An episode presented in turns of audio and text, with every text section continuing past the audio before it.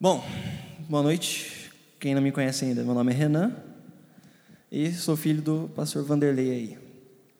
E quando meu pai pediu, por isso que eu não consigo chamar ele de pastor, muito menos de Vanderlei, vai sair pai várias vezes aqui, tá? Então, quando meu pai pediu para eu trazer a mensagem hoje, isso foi no finalzinho de dezembro já, na hora o pensamento foi: demorou, vamos para cima, pode deixar comigo, é isso mesmo que eu quero, e beleza. E na hora você pensa assim: não, sossegado, tá tranquilo. Aí os dias vão passando, o nervosismo vai aumentando. Aí você começa a parar, você senta um dia e fala assim, beleza, agora vamos estudar aqui o que, que vai acontecer. Aí você ainda vai tentando trazer alguma coisa. E eu fiquei por semanas, desde então, quebrando a cabeça sobre o que falar. Porque eu queria fugir um pouco do óbvio. O óbvio que seria o Renan estar falando de repente, sobre alguma coisa de música, de adoração. Era o que meu pai pensou que eu ia falar também. Mas eu falei assim: se eu falar sobre isso, vai ser o Renan falando, e não é o que eu queria. Então eu parei e falei: não, vamos pensar direitinho. E assim, eu fiquei pensando noite atrás de noite, dia atrás de dia, e eu queria muito ter um tempo, sabe? Até porque é a primeira vez que eu estou fazendo, então meu pai às vezes é mais fácil. Eu queria falar assim: Deus, se eu tirar uma semana aqui, um retiro só eu e você, mas não dá, porque a vida ela acontece trabalhando de fora o dia inteiro, as atividades da igreja, tudo passando, então não deu para parar. E foi no meio desse caos organizado que eu vivo, quantos aqui me conhecem mais de perto sabem que às vezes é bem pesado, que começou a surgir a mensagem de hoje, muito por conta do que está acontecendo comigo. Então, assim, o que eu vou falar talvez seja um pouco mais fácil porque é muito que está pessoal aqui. Quantos aqui já se encontraram numa situação que você não faz a menor ideia do que você tem que fazer ali na hora? Está diante de algum problema, alguma situação, alguma tomada de decisão que você tem que ter e você não faz a menor ideia do que fazer. E é sobre isso que eu vou querer falar um pouco hoje. Imagina assim a nossa vida como um quebra-cabeças. Quebra-cabeças gigantesco lá, você não sabe quantas peças tem. E o mais importante é, você também não sabe qual é a imagem que vai ser formada. Quando você compra lá um jogo, você já vê o desenho que é, você tenta repetir o que está no desenho. Só que agora imagine um que você não tem um desenho, você não tem a imagem que vai ser formada. Então você começa, começa com uma peça, coloca outra peça. Imagina agora que para cada peça é uma atividade da nossa vida. Então você tem uma peça lá para acordar, para ir para a escola, faculdade, ir para o trabalho, praticar algum esporte, comer, jantar, almoçar. Tem uma peça que é cada contato, cada pessoa na sua vida, seus pais, seus avós, seus cônjuges, amigos, colegas de trabalho, desconhecidos que você encontra na rua. Tem peças que vão representar os seus sonhos, seu futuro, aquilo que você deseja, aquilo que você almeja. Tem aquelas peças que são seus medos, aquilo que você não gostaria de estar mexendo, mas elas estão ali no meio. E tem aquilo que está além do seu alcance, além do seu controle. Essa é a vida. É um quebra-cabeças gigante que você não sabe que imagem vai formar, mas você tem que começar a mexer naquilo lá. Porque você vai ter duas opções. Ou você não monta o quebra-cabeça, ou você começa a montar, sem saber como é que ele vai terminar, sem saber como é que ele vai ser. Se você decide não montar, a história encerra aqui já não tem vida, não tem emoção, não vai ter nenhuma história para contar. Você fica naquilo ali mesmo. Só que não recomendo fazer isso não, gente. Recomendo você começar. Você tem que agir, você tem que ir para cima, você não pode ficar parado. Então, tema de hoje: o que fazer quando não saber o que fazer? Decida. Eu gostaria de começar lendo um texto que está em Atos 16, versículos 6 a 10. Vocês vão reparar aí que eu botei várias versões da Bíblia, porque algumas se encaixavam melhor no que eu gostaria de falar. Então, se vocês quiserem acompanhando pelo slide ou pela própria folha, ou então abre a Bíblia e lê a sua aí, tá bom? Atos 16, versículos 6 até o 10 diz assim: Como o Espírito Santo não deixou que anunciassem a palavra na província da Ásia, eles atravessaram a região da Frígia Galácia. Quando chegaram perto do distrito de Mísia, tentaram ir para a província da Bitínia, mas o Espírito de Jesus não deixou. Então atravessaram a Mísia e chegaram à cidade de Troade. Naquela noite, Paulo teve uma visão. Ele viu um homem da província da Macedônia que estava de pé e lhe pedia: Venha para a Macedônia e nos ajude. Logo depois dessa visão, nós resolvemos partir logo para a Macedônia, pois estávamos certos de que Deus nos havia chamado para anunciar o Evangelho ao povo dali. Não sei se vocês pararam para entender o que está acontecendo aqui na história. Sem Paulo, o apóstolo Paulo, querendo pregar o Evangelho. Então ele decide, uma tomada de decisão dele, Deus não tinha falado, para ele ir para a Frígia Galácia.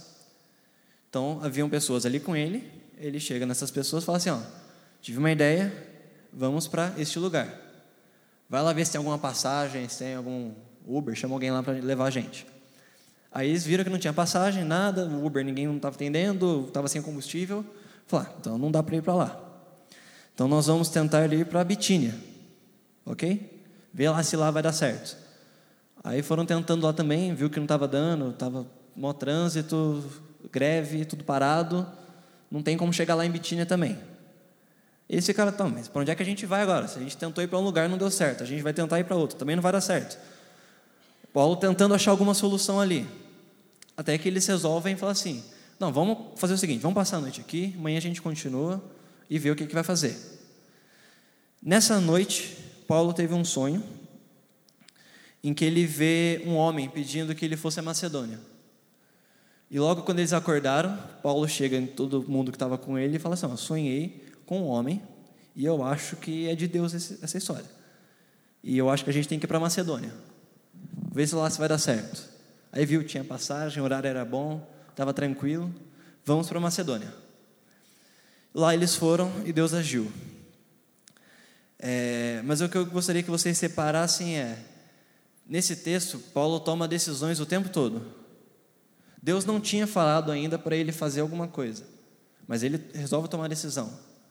E eu fico imaginando assim: Deus falando com Paulo depois: fala, Paulo, você tentou ir para um lugar e não deu certo. Você tentou ir para outro e não deu certo. Você não entendeu ainda que não era para ir? Que é para esperar? Isso era Deus falando.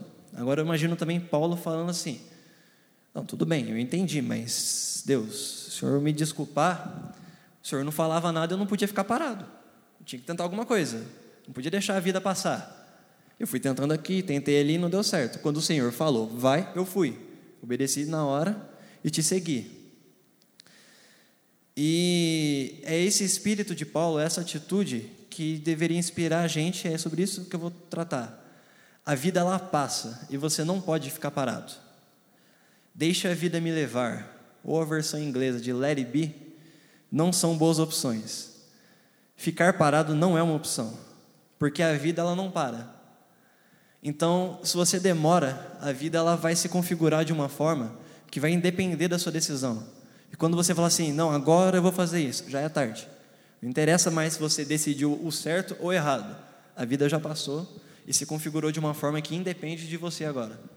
Então, e você também não pode culpar Deus por isso, tá? Falar assim, ah, não era da vontade de Deus. Porque às vezes era, e você que estava parado só, sem tomar uma atitude, sem dar um passo, sem ir para cima. Então você precisa tomar uma decisão, você precisa ter uma atitude. Tá, mas imagina que Deus não falou igual Deus falou ali com Paulo. Um homem pedindo ajuda, vamos para a Macedônia. O que a gente deve considerar na hora de tomar uma decisão, por exemplo? E eu anotei a primeira coisa, a palavra de Deus. Como vocês sabem, eu sou apaixonado por música, amo esse ramo, ministério, e como bom conhecedor desse meio, eu sei que uma coisa, gente, é tudo muito, muito caro. E eu tenho ainda um dom de olhar o que é mais caro dentro da loja. Não sei porquê. E mês passado eu tive a oportunidade de conhecer, mesmo que à distância, os bastidores de toda a infraestrutura de duas igrejas nos Estados Unidos, muito grandes, aquelas igrejas assim que a gente canta músicas aqui, conferências. Uma igreja teve 320 e poucas conferências no ano passado só. Então, desse porte de igreja que eu estou falando que é a Bethel e a Elevation Church nos Estados Unidos. E você começa a ver aqueles bastidores, começa a ver a estrutura, tudo para acontecer um culto, acontecer uma reunião. É muito caro. Então você para para pensar assim, que uma mesa de som que a gente tem ali, por exemplo, a deles custa 25 mil dólares. Então, estou falando de mais de 100 mil reais um único equipamento. Agora imagina assim, eu não tenho esse dinheiro.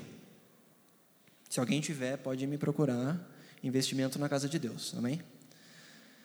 Mas eu não tenho dinheiro, é uma obra de Deus, certo? Não estou querendo por capricho meu, não estou querendo para guardar no meu quarto, Estou querendo porque eu acredito que realmente vai abençoar vidas, vai transformar vidas, nós vamos usar na casa de Deus, montar uma estrutura tal como aquelas. E eu gostaria de pedir a vocês, então, irmãos, que se unissem comigo em oração, a gente possa orar realmente para que Deus nos proteja, Deus nos capacite, Deus nos dê sabedoria, Deus nos guie, para a gente poder amanhã assaltar um banco, porque o banco tem esse dinheiro. É uma decisão. É por um motivo errado? Não é um motivo errado, eu estou querendo para abençoar as vidas. Agora, por que, que eu não posso fazer isso? Porque a Bíblia é extremamente explícita em dizer: você não pode roubar. Está lá, ó, Êxodo 20, 15. Bem simples, duas palavras: não roube. Ponto. Então, por mais que eu tenha uma ideia de tomar uma decisão pensando em algo bom, não está de acordo com a palavra de Deus.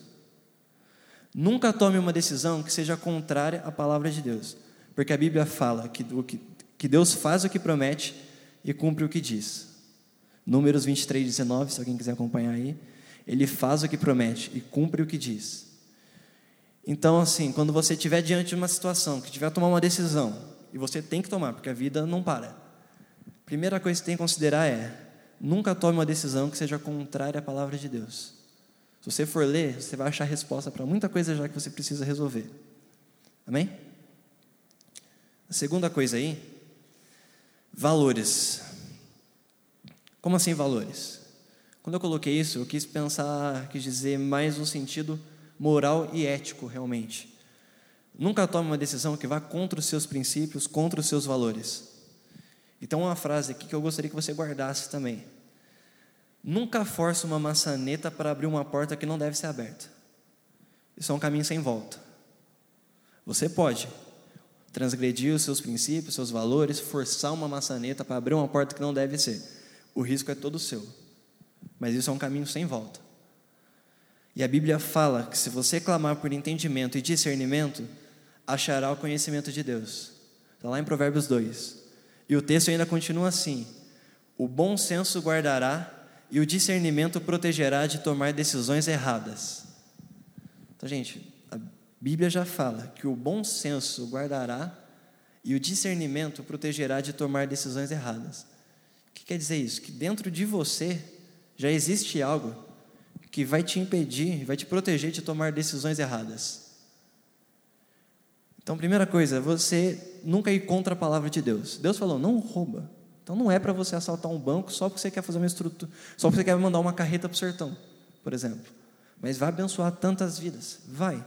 Mas Deus falou que não pode roubar. Nunca vá contra os seus princípios também, nunca vá contra os seus valores. E a Bíblia fala que o bom senso vai te guardar e o discernimento vai te proteger de tomar decisões erradas. Você vai saber o que fazer. E o terceiro ponto ali é a paz. A Bíblia fala em Colossenses 3,15: e que a paz que Cristo dá dirija vocês nas suas decisões. Bem simples, bem direto ao ponto.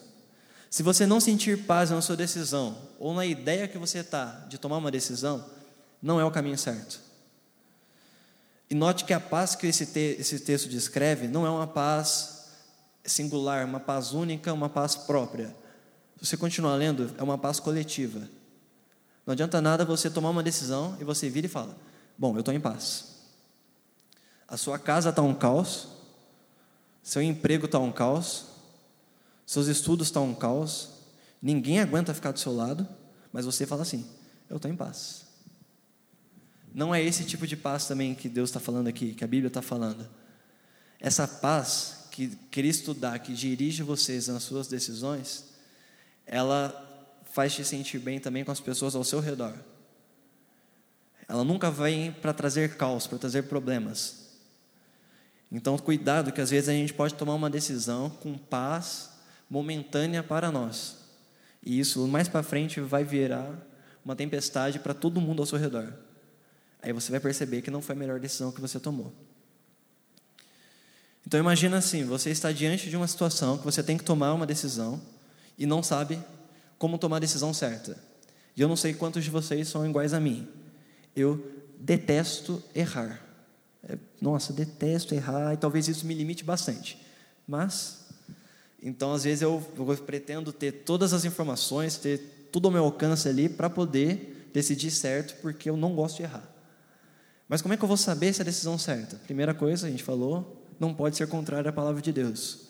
Segunda coisa, não pode ir além, não pode ultrapassar os meus valores, os meus, o, os meus princípios, não pode ir contra aquilo que eu acredito, não pode ir contra as minhas prioridades.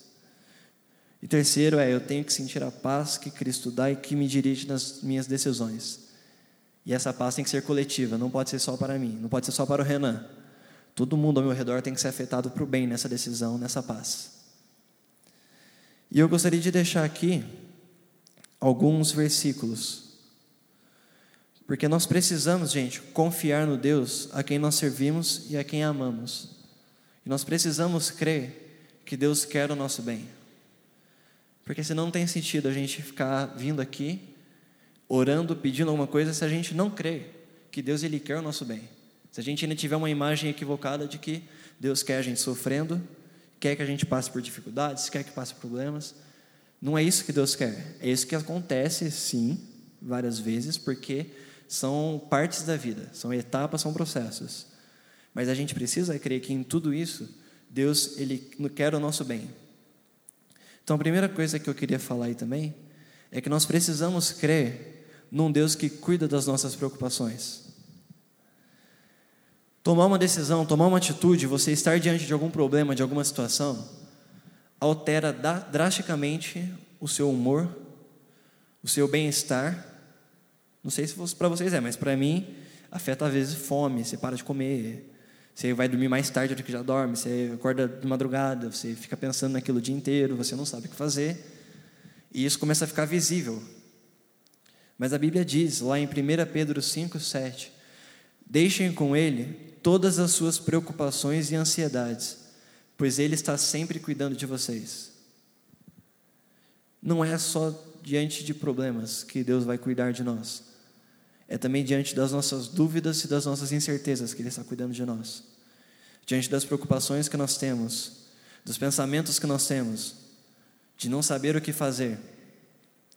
Deixem com Ele todas as suas preocupações e ansiedades, pois Ele está sempre cuidando de vocês. E nós precisamos aprender a viver isso.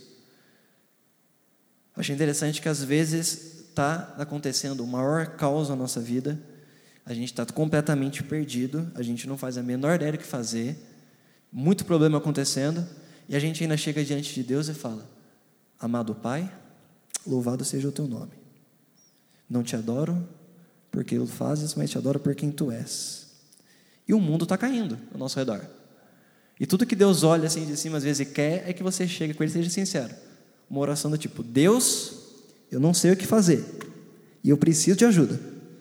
Às vezes só isso já vai bastar mais do que a gente dar toda uma volta numa oração caprichada, robusta, refinada, enquanto a gente só precisa de um Deus. Eu não faço a menor ideia do que, que eu vou fazer amanhã. Só que eu tenho que fazer alguma coisa amanhã, Deus. Então, me ajuda. Voltando à ideia do quebra-cabeça impossível de ser montado. São muitas peças, a gente não faz ideia do que vai ser formado e nós precisamos montar.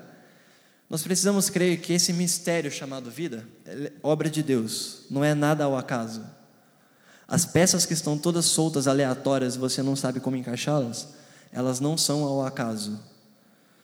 A Bíblia descreve Jesus como sendo capaz de pegar todas essas peças quebradas e deslocadas existentes no universo e uni-las em harmonia. Nós precisamos crer que Jesus é capaz de pegar todas as peças quebradas e deslocadas existentes no universo e uni-las em harmonia. Jesus, ele é capaz de pegar tudo que está caótico na sua vida, tudo que está errado, tudo que está em dúvidas, tudo que está em meio incertezas, e colocar no eixo de novo e trazer harmonia aquilo ali. Colossenses 1,17 diz isso. Antes de tudo, ele já existia, e por estarem unidas com ele, todas as coisas são conservadas em ordem e harmonia. Viu como às vezes a própria Bíblia já traz resposta para muita pergunta que a gente tem? Deus, o que, que eu vou fazer? Está tudo jogado aqui eu tenho que resolver o A enquanto o B está acontecendo, sendo que o C já está chegando. O que, que eu vou fazer? E por estarem unidas com Ele, todas as coisas são conservadas em ordem e harmonia. Nós temos a visão somente do agora. Falei, Deus, eu preciso resolver o A. Só que o B já está aqui e o C está chegando. É o que a gente consegue enxergar. Mas Deus, Ele está fora disso tudo. Ele enxerga o que está aqui e enxerga a imagem final. Então Ele sabe o que você está passando aqui agora e sabe como é que isso vai terminar lá na frente. É preciso que tomemos decisões e confiemos no Deus que nos ama e quer o nosso bem. E eu queria deixar dois textos. Primeiro é Jeremias 29, 11. Eu gostei dessa versão, que é a que eu estou lendo atualmente a Bíblia. A mensagem, e eu fiz uma, tem uma tradução livre ali, porque estava em outro idioma. Mas diz assim: Isso é Deus falando, tá?